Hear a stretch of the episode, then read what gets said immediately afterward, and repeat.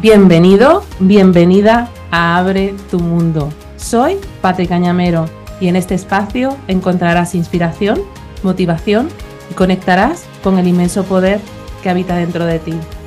Hoy te traigo a Jonas Ñana, un psicoterapeuta sistémico al que admiro profundamente, que empecé a seguir hace mucho tiempo y, y hace unos meses he comenzado una formación con él que realmente está revolucionando mi cabeza. Bienvenido, Jonás. Buenos días. Gracias. Gracias por aceptar esta invitación. Me hace muchísima ilusión que estés aquí. Te decía antes que, que, esto lo considero yo un salto aquí en mi podcast, porque hasta ahora era como terreno conocido. Cuando yo empecé esta andadura, eh, decía, no sé a dónde voy, pero bueno, mi alma me está guiando y seguramente que aparecerán sorpresas en el camino. Y, a ti te considero una de las grandes sorpresas que han ido apareciendo. Venimos a hablar, a hablar del temazo, de los temazos, las relaciones de pareja. el gran desafío donde yo creo que todos nos perdemos, ¿no? Con facilidad. Yo acompaño a muchísimas personas que andan en su en su desafío de pareja y te traigo para dar un poco de claridad con esta visión tan potente que tienes de, este mundo. Andaba esta mañana revisando muchos de los vídeos que compartes en tu curso y me he quedado con tres puntos que me parece que van a ser el punto de inicio de esta conversación. Estas tres dimensiones que compartías el otro día de, en las que nos, podemos, nos movemos en la pareja, ¿no? Hablabas de primero separarse de los padres, Segundo, esa dualidad adulto y niño. Y tercero, la polaridad. Cuéntanos un poco sobre esto. Este separarse de los padres, ¿qué implica? Separarse de los padres es un movimiento natural, evolutivo, tanto a un nivel, vamos a llamarle psicobiológico, como relacional, emocional. Cuando una persona vive más allá de la adolescencia eh, bajo la esfera emocional de los padres, incluso, vamos a llamarla psíquica, ¿no? de los padres, em, esta persona no puede desarrollar lo que llamamos el proceso de individuación. Es algo bien conocido en la psicología, ¿sí?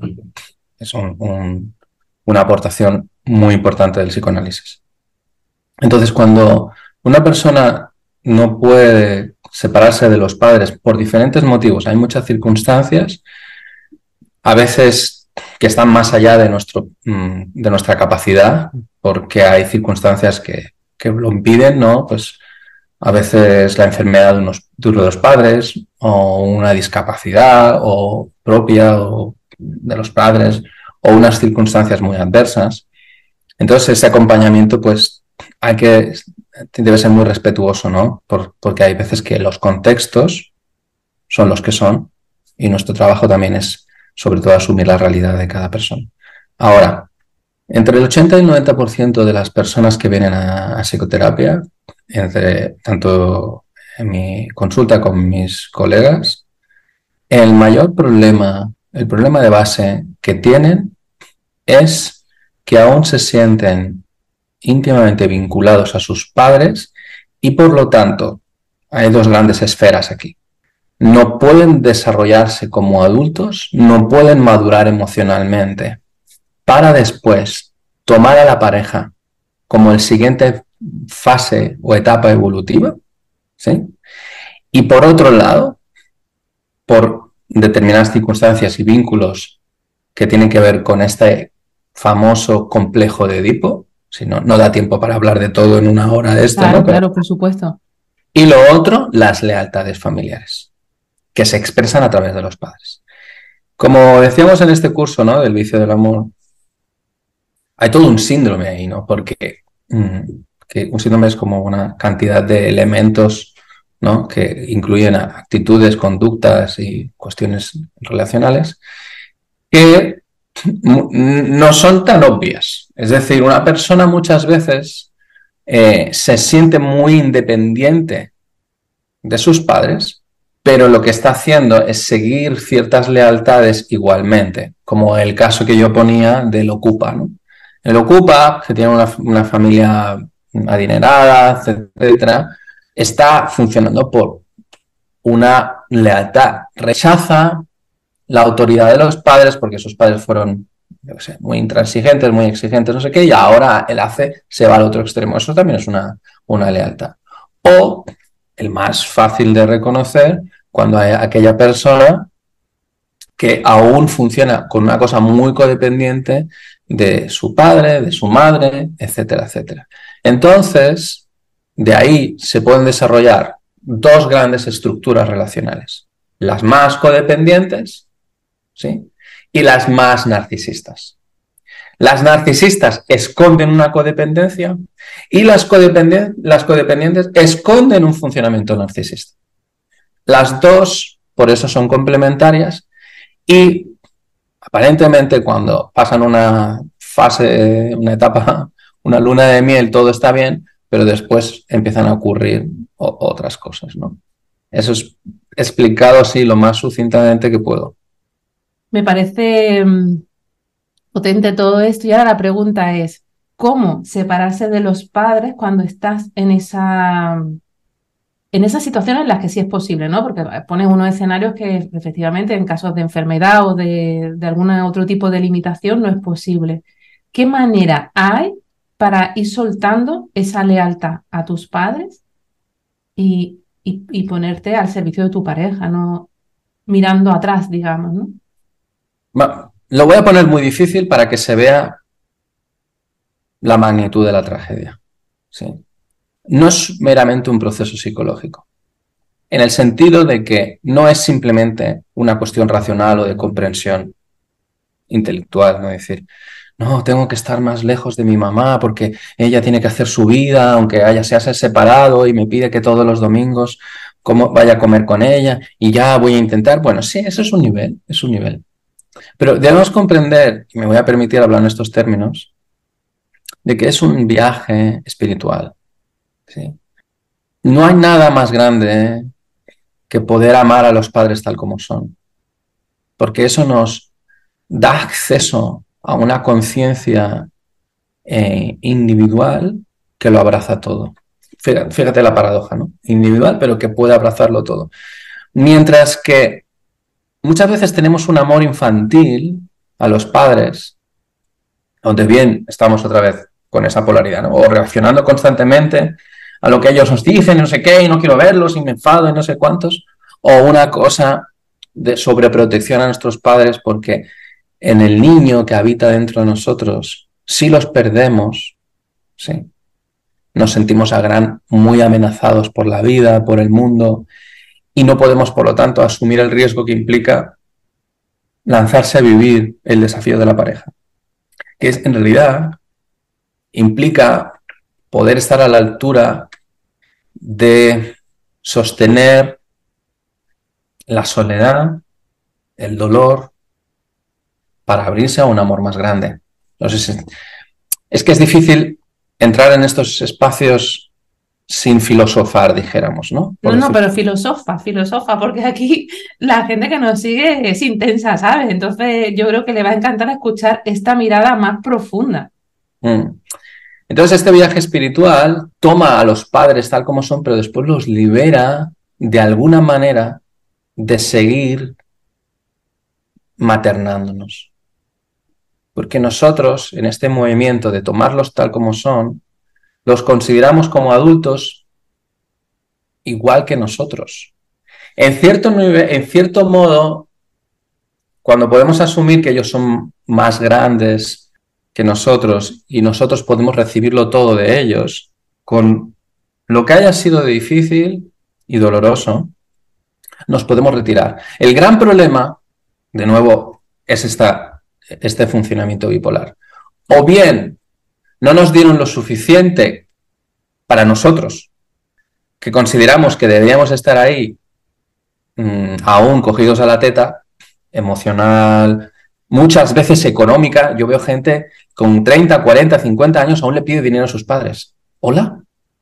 Y eso es una forma de reclamo y una forma también muchas veces de venganza por lo que no me disteis.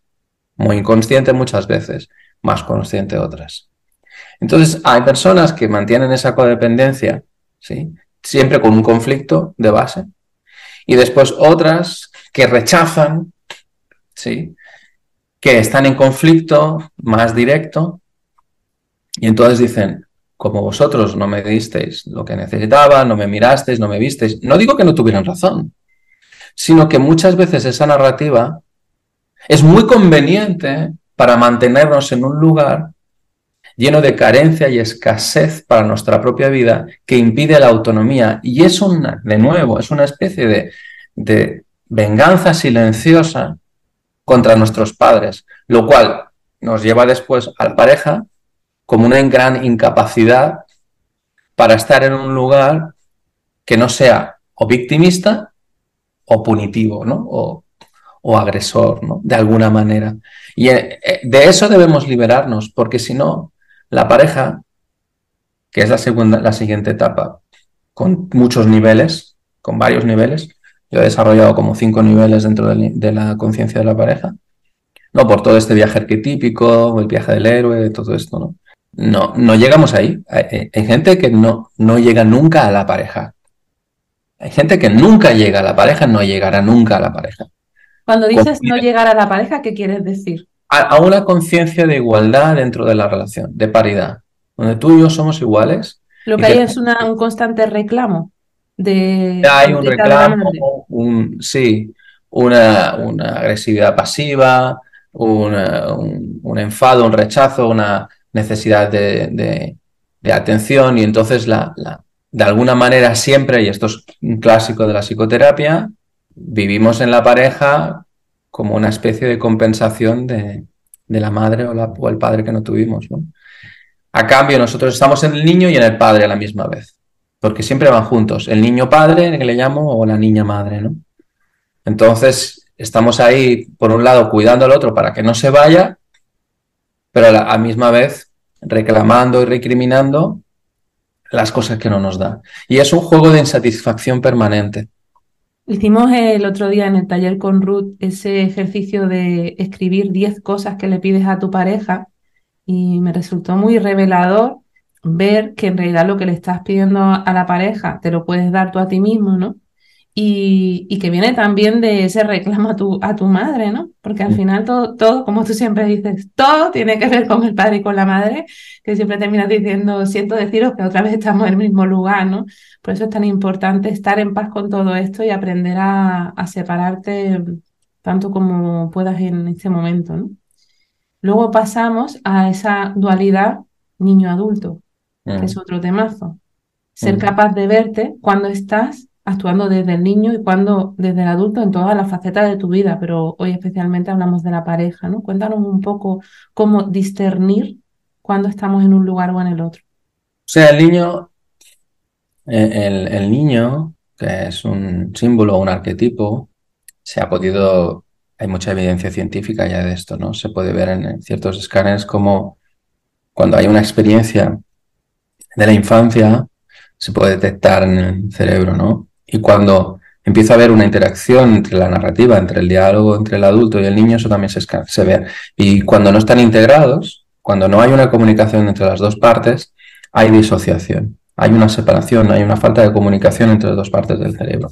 Y por lo tanto no hay sincronización de los hemisferios. Cuando nosotros podemos desarrollar una narrativa, un diálogo interno, entre nosotros y el niño, hay una reconciliación muy grande. Muchas personas yo mismo, yo he vivido eso mucho, mucho, mucho tiempo. No miramos al niño porque el niño está lleno de dolor. ¿sí? Y mucha gente dice, no, es que, pero si a mí no me ha pasado nada. Eh, justamente esa, la disociación genera esa amnesia episódica, no, no te acuerdas de ciertos momentos de tu vida. Pero es que no hace falta que haya pasado nada grave, ¿no? Eh, yo tuve una, una remesa, ¿no? Una tanda de, una época, por ahí en, el, los 2017, 18, de no me había dado cuenta de que había gente que venía como una experiencia traumática, pero no tenía ningún evento. No había ningún evento. Y lo que había pasado es simplemente que le habían aplicado su madre, su padre, habían aplicado el método Stevie. Método Stevie es una forma abominable de traumatizar y disociar al niño para que deje de llorar. Se lo deja en la cuna y se le va desensibilizando, que se llama. Se le va desensibilizando para que entienda que aunque pida ayuda, no la va a recibir. Entonces lo que hace es se traumatiza y congela una parte suya. Se desconecta de una, de una dimensión emocional. Queda hiperactivado el sistema nervioso simpático, la amígdala queda secuestrada y esa persona en otras situaciones de su vida eh, o se va a congelar o va a reaccionar de una forma desmesurada y no, va a saber por qué. Y a lo mejor es alguna tontería en el trabajo, a lo mejor es cuando su hijo llora, ¿sí? O lo que sea. Y no va a poder tolerar esa conexión emocional con la otra persona, por, lo tanto va a tener una dificultad en la empatía y en la conexión, lo que llamamos sintonía. Entonces, ¿qué pasa? Muchas personas eh, han vivido una falta de atención en momentos que tu madre te ha dicho, ay, cállate, o tu padre, mira, no llores, o mm, ahora quédate con tu abuela, y, ¿no? todos conocemos muchos casos así. La dejaron en el fin de semana con su abuela con tres años y lloró, lloró, lloró, y la abuela hizo lo que pudo, y entonces muchas veces las experiencias del niño en el trauma, y además otra cosa que sabemos que hay una cosa que se llama trauma complejo, que son pequeños eventos a lo largo de nuestra infancia, ¿sí?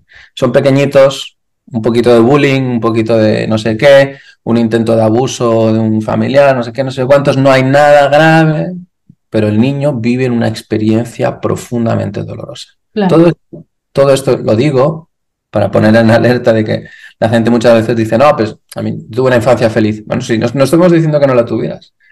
Estamos diciendo que muchas veces de los 0 a los 3, a los 3 años, que es cuando está más integrado en el inconsciente las experiencias, hemos vivido esa tensión, descuido, mm, ha habido un conflicto grande en casa, se ha muerto la abuela y entonces eh, la, tu madre quedó mm, desconectada de ti. porque la vida acontece, aunque tú quieras ser un padre maravilloso, la vida sucede y hay momentos en los que los padres no están disponibles o, no aciertan con sus actos o lo que sea, y eso tiene unos efectos a largo plazo. Claro, y además hay padres que fueron súper atentos y cuidadosos, pero trabajaban de 8 a 8 mm, o más. No, yo tengo un, caso de que es un hombre, los padres son preciosos, ah, son preciosos, unos abuelitos encantados, siempre miraron a sus hijos, siempre los cuidaron. Pero es que eran otras épocas, la gente se levantaba a las 6 de la mañana y llegaba a las 10 de la noche. ¿sí? Entonces, ¿cómo queda, ¿cómo queda cuidado ese niño? Por su hermana que tenía tres años más. ¿no? Entonces, todo esto para decir que la experiencia del niño es más, es más compleja. Bien, dicho esto, lo pasa esto, hay una necesidad de este niño de pedir la atención de la madre inconscientemente. ¿Y eso cómo lo hace? Los hombres lo hacemos sobre todo a través de la relación de con las mujeres, sobre todo de hermanas y la pareja. las mujeres muchas veces también a través de la pareja, ¿sí? Pero a través de la pareja, en la primera etapa de la dificultad de la pareja, las mujeres piden mamá a través de la pareja y después papá. En ese sentido, la mujer tiene unas dificultades en el proceso de individuación y en los hombres otra. Nosotros todo lo tenemos en la mujer, vamos a decir, casi, ¿no? Hay otros aspectos con el padre, obviamente, pero son diferentes para el hombre y para la mujer. Entonces, ¿qué pasa? Que cuando yo tengo este niño, en este lugar de, dolor, de, de, asociación, de, falta, de necesidad, etcétera, yo voy a ponerte a ti la responsabilidad de que lo maternes. Y entonces me va a parecer completamente natural y además hay mucho, eso es muy inconsciente y lo voy a justificar de una manera muy clara. Es que tú no has venido y no has hecho no sé cuánto. Y, son muchos discursos muy domésticos muchas veces. Desde que no has lavado los platos, pero es tan lo que hay detrás, la carga que hay detrás, la carga que hay emocional. ¿No? Y no has venido y no me has llamado y no sé qué, y hay siempre un reclamo, una pequeña queja, algo que siempre me mantiene en que la atención y la responsabilidad sobre lo que entonces yo no tengo yo no tengo que comunicarlo tú tienes que intuirlo tú tienes que descubrir lo que me pasa lo que necesito y hay muchísima rencilla ahí dentro de la pareja y son los niños son los niños que todavía no hemos podido tomar y decir vale Jonasito me hago me encargo yo sí y tú te encargas eh, de, ¿no? Tú te encargas de Patricita.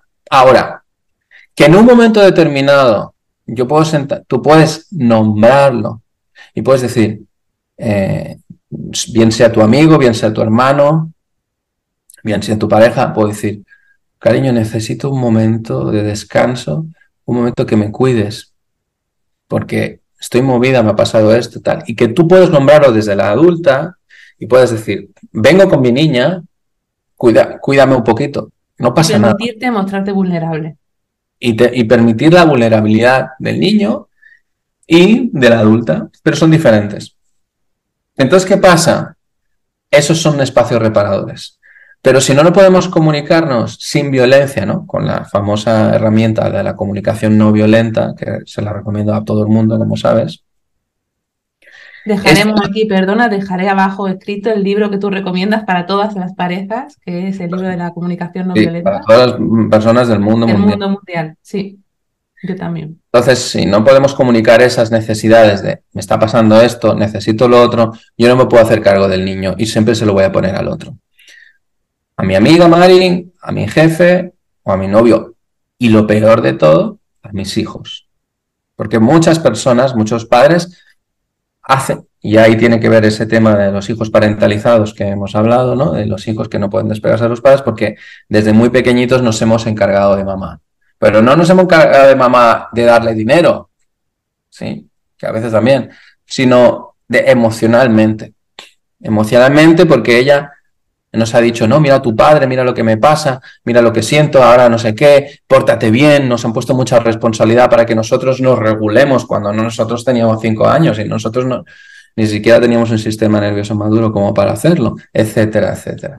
Entonces, ese es un proceso donde tenemos que acompañarnos como pareja, pero no tenemos que hacernos cargo de la experiencia infantil, del otro. Y sobre todo las mujeres, que sois especialistas en maternar a los hombres y después os quejáis de que sean gilipollas, ¿no?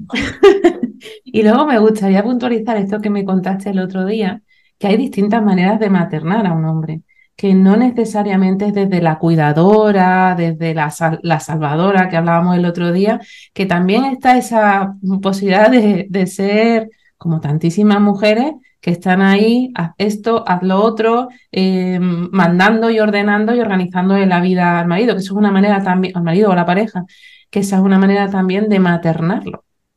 Sí. La función maternal, sobre todo, tiene una expresión masculina, ¿no? una expresión masculina de dirigir, de, de, de resolver, de decirle al otro lo que tiene que hacer, de lo que está mal, de lo que hace.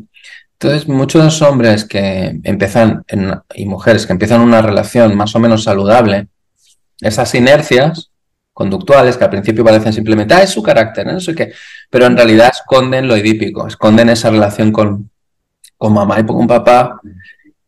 Y si tú no puedes aceptar que esa persona, lo que tú ves en el primer año de la relación con una persona, ¿Es lo que vas a asumir el resto de tu vida?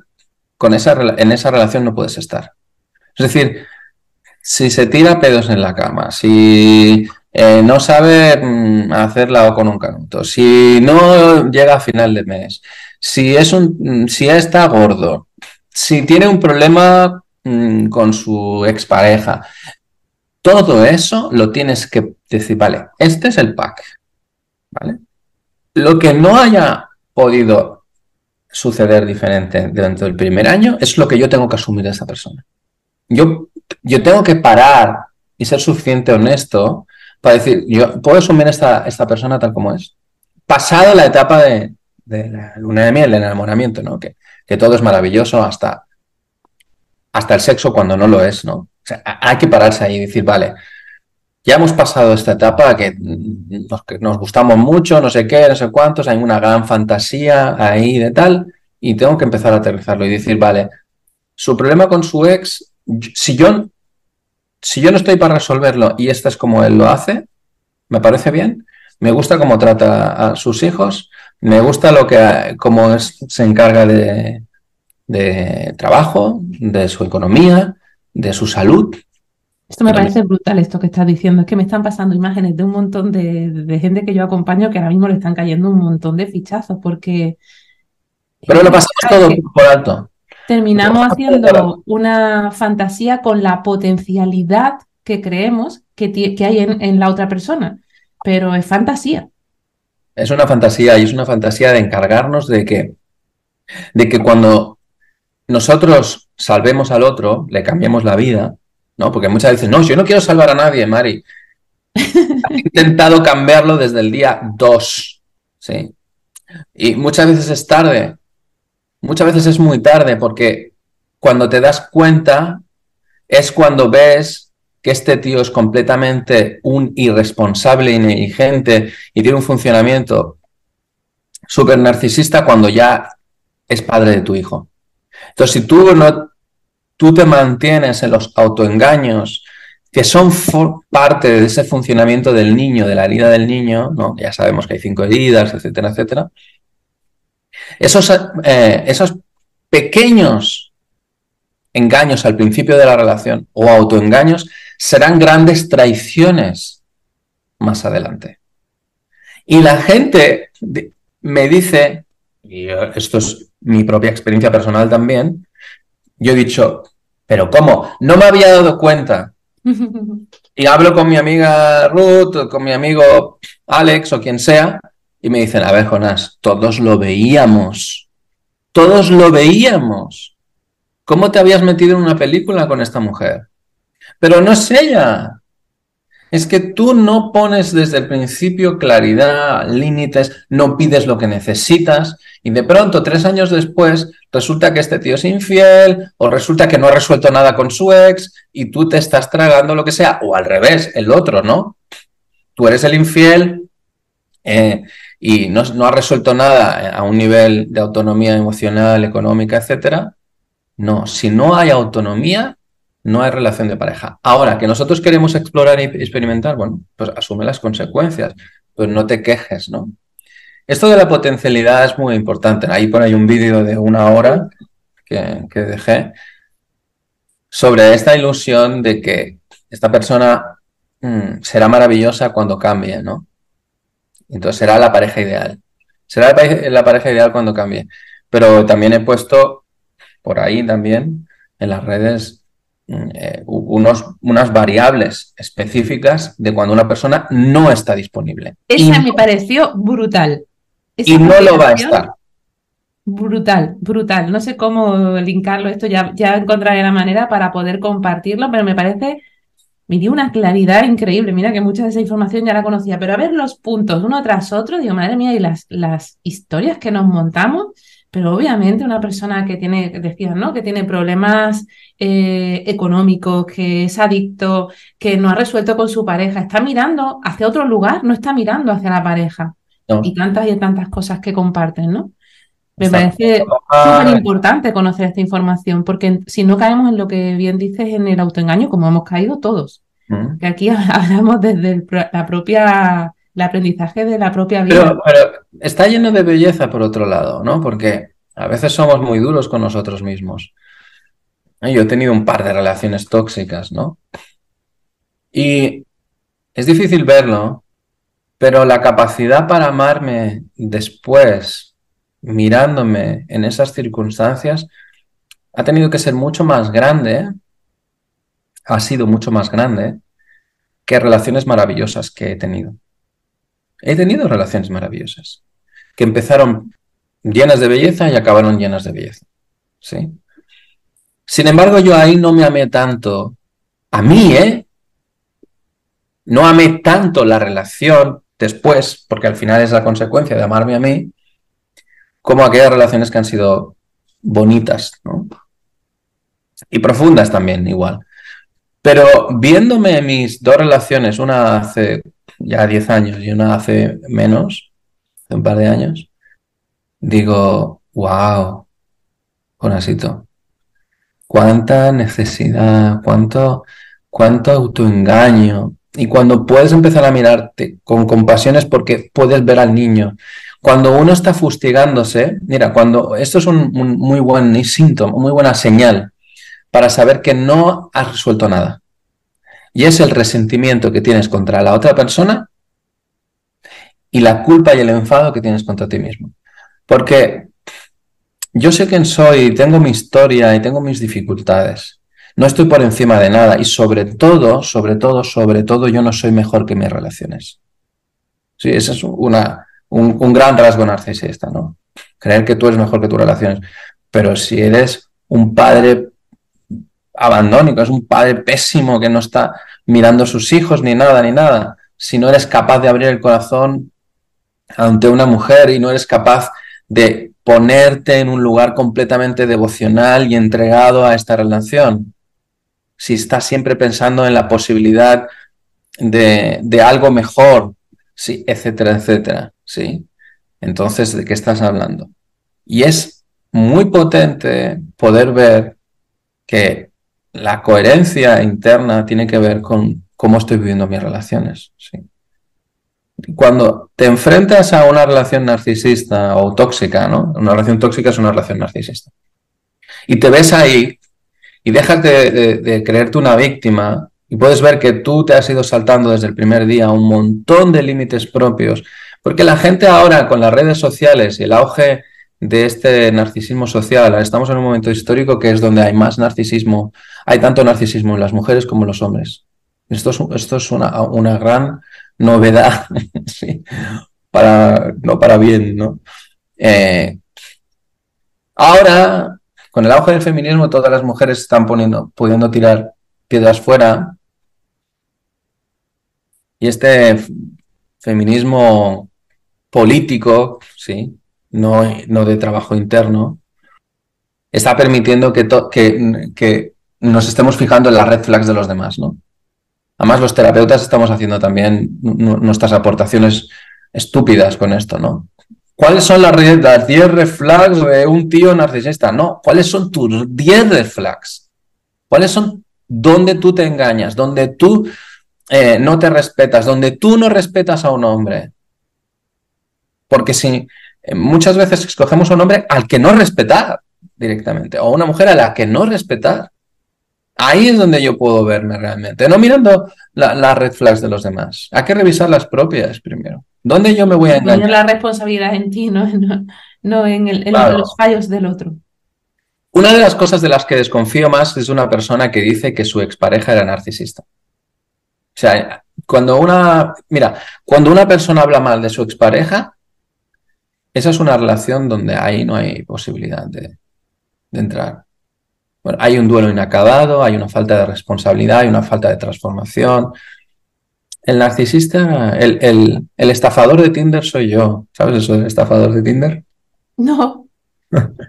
es un caso que hubo de un tío eh, que se aprovecha, un narcisista patológico, no perverso ya, que buscaba mujeres eh, muy ricas mm, y entonces les sacaba el dinero. Y entonces pues se presentaba siempre con coches de lujo, su propio y realmente lo tenía, el tío era, tenía mucho dinero, pero lo robaba de las mujeres con estafa, una estafa. Entonces al final eso, ¿no? quien está en el engaño, quien está estafándose a sí mismo y a los demás, es uno. Cuando puedes asumir esta responsabilidad, dejamos, dejamos de hacer psicoterapia para los demás, ¿no? Y tú mm, te dije cuando empecé la formación que uno de los vídeos que más me impactó, bueno, luego se han ido superando, ¿no? Pero uno que me flipó fue el de la verdad, ¿no? Solo la verdad nos hará libres, ¿no? Cuánto nos engañamos una y otra vez, pues en esto que estás contando. Eh, yo siempre digo que mm, generas tanto movimiento y tanto cambio en tu vida como verdad seas capaz de decirte de tu propia vida. Entonces, cuando empiezas a mirar al otro como el narcisista o el no sé qué, sin mirar qué hay en mí en toda esta película y qué, y qué parte puedo de responsabilidad puedo asumir, no vas a llegar a ninguna parte.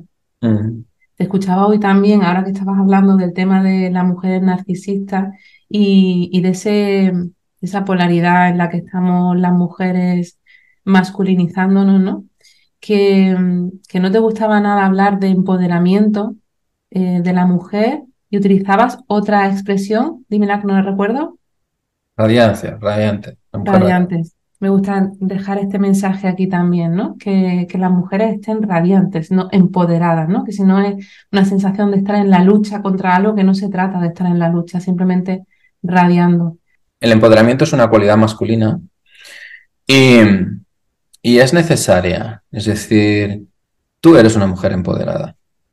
Quiere decir que tú puedes tener tu masculino como empresaria, como madre, ¿no? soltera, como, yo qué sé, puedes viajar eh, sola, eh, enfrentarte a ciertas adversidades, sentirte segura en tu cuerpo en términos de protección y de liderazgo, y no hay ningún problema de que sea una mujer empoderada en el sentido de, de ciertos aspectos de tu propia vida. Yo animo a las mujeres a que tengan un listón alto de su masculinidad. Pero en el momento que tú entras en una relación con el otro, sí, mantener ese pulso constante para confrontar, para tener la razón, para, eh, luchar constantemente y en un modo de supervivencia, porque eso es lo que es también mucho de la masculinidad, eh, retira la feminidad que es tan necesaria en este mundo hostil, sangrante, violento. Es un lugar inseguro para las mujeres y para los hombres, no solo porque los hombres eh, están desconectados del corazón, que es nuestra responsabilidad, obviamente, sino porque las mujeres no nos guiáis hacia allí. Sí. O sea, las, las guerras han sido Mm, dirigidas y actuadas por los hombres y permitidas por las mujeres. Es una, una frase muy polémica a lo mejor, pero entenderla metafóricamente más que personalmente, ¿no? Es decir, este mundo es un mundo de mierda para todo lo que implique la inocencia, la vulnerabilidad y el amor, ¿sí? y el vínculo. ¿Y a qué se debe esto? Pues a una dificultad de los hombres y de las mujeres. ¿Sí? Porque aquí no hemos llegado solo los hombres. Yo asumo mi responsabilidad en ser un hombre completamente devocional de lo femenino y de la mujer, con actos y acciones concretas, no con filosofadas, no con discursos feministas. Estoy dispuesto a dar mi vida y a proteger a la mujer, a los niños y a los perros, que, que representan todo este femenino tan, precioso. Ahora, para eso no puedo ser una babosa, no puedo ser un flojo. Debo tener eh, fuerza en mi cuerpo, en mi mente y en mi espíritu para realizar esa protección. ¿sí? Y ese cuidado y ese liderazgo. De otro modo, si me feminizo, si solo estoy en una dimensión emocional, relacional y vincular, al final, ¿dónde queda esa fuerza para dirigir, para proteger la naturaleza de lo femenino. Sí. Mi templo, en mi templo hay solo divinidades femeninas, no hay ningún problema con eso. Ahora, eh, para eso yo debo ser un hombre y no en temas de roles de género. Ya, ya, ya te entiendo. Y a la vez, eh, la mujer hacer el baile de, de, la polaridad y estar en el femenino, Claro. Permitirse ese espacio. Me quedaría contigo a vivir. Eh, voy a ir cerrando porque los episodios no suelen durar tanto, pero es que me flipa escucharte y, aprendo muchísimo contigo y, estoy segura que ahora mismo están alucinando con todo lo que, lo que estás compartiendo. Se me queda pendiente el temazo de la polaridad, entrar ahí más profundamente, que sé que además te fascina. Eh, la polaridad y el deseo lo vamos a hablar cuando tú estés disponible. Vuelve a hablar de esto, por favor. Me, no tengo palabras para agradecerte que hayas compartido tu sabiduría con nosotros. Ya sabes que, no paro de, aprender contigo. Eh, te digo que el otro día decías, vais a entrar en un estado de confusión. Espero que luego os dé claridad. Durante días estuve en esa confusión, pero es verdad que los periodos de confusión traen gran, traen gran claridad y, y siento que se está abriendo una nueva visión, se está abriendo mi mundo eh, en cuanto a relaciones y en lo que pretendía que hoy se sucediera eh, en todos los que nos oyen. Así que gracias, gracias, gracias, gracias. Gracias, a ti, Padre. Y a ti que nos oyes, espero que esta conversación te haya inspirado, te haya dado claridad. Te digo normalmente, comparte esta información con quien sientas que pueda ayudarle, pero hoy te digo, comparte esta información tan valiosa, sí o sí, porque el mundo tiene que conocer todo esto y dejar de tener tantos conflictos en las relaciones. Eh, gracias de corazón por seguir aquí. Eh, comparte conmigo qué te llevas de cada episodio. Ya sabes que me hace mucha ilusión saber de ti y como siempre, abre tu mundo, abre tus alas y confía.